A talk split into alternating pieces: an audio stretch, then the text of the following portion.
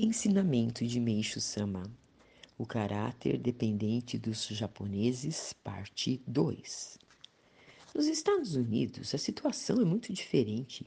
Entende-se isto analisando a história da sua formação. No começo do século XVII, centenas de puritanos da Inglaterra emigraram para a América sem levar quase nada. Desbravaram as montanhas e os campos desabilitados e, com sacrifício e esforço, conseguiram construir um pouco mais de 200 anos a nação civilizada que vemos atualmente. Por isso, é natural que haja uma diferença tão grande entre o pensamento dos americanos e o pensamento dos japoneses. Os americanos não tinham em quem se apoiar, mesmo que quisessem.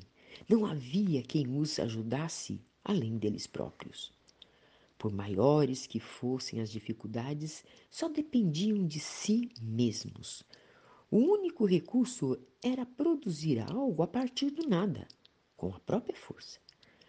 É por esse motivo que sinto realmente uma grande admiração pelos americanos. Se o povo japonês, pelas críticas que tem sofrido, pretende reconstruir este país, precisa, antes de tudo, seguir o espírito desbravador do povo americano.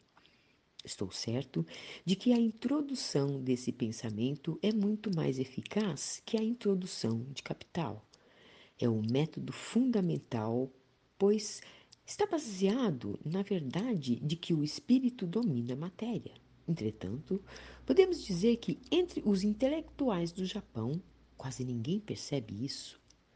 Mesmo nos órgãos de comunicação, o que se faz é incentivar o espírito de dependência.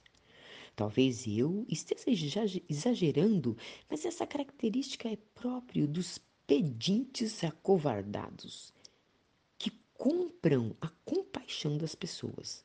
Além disso, quando alguém não atende suas exigências conforme eles desejam, os japoneses reclamam, queixam-se, revoltam-se e, por fim, com a ajuda de terceiros, tentam até derrubar este, esse alguém. Parecem não perceber que, em consequência disso, também estão derrubando a si próprios. Com efeito, não há tolice igual. Pode-se até dizer que com essa atitude não só se torna difícil reconstruir o Japão, mas até mesmo manter a situação atual.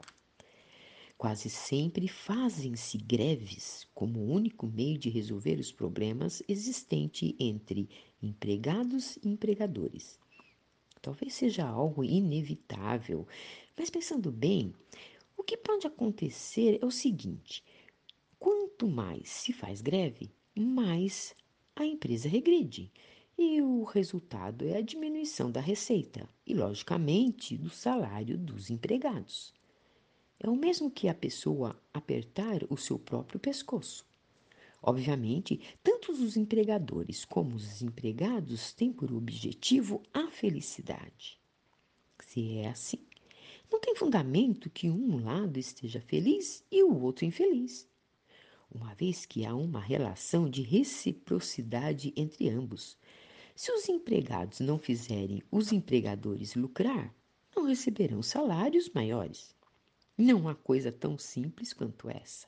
Consequentemente, os capitalistas estão errados em desejar lucros além do normal, e os trabalhadores também estão errados em pensar apenas em seus próprios benefícios. Além disso, quando se analisa imparcialmente o mundo empresarial da atualidade, se vê que na época anterior à guerra, os lucros dos capitalistas eram exagerados e a economia nacional também tinha uma disponibilidade incomparável em relação à época contemporânea. Mas qual é a situação atual? Poderíamos afirmar que quase já não existem verdadeiros empresários e capitalistas. Grandes grupos econômicos foram dissolvidos e a maioria dos milionários foi à falência. Como desapareceram os capitalistas e também os grandes proprietários de terras, que eram os inimigos dos comunistas. É difícil para estes continuar arquitetando suas lutas. Tirado do livro O Alicerce do Paraíso, volume único.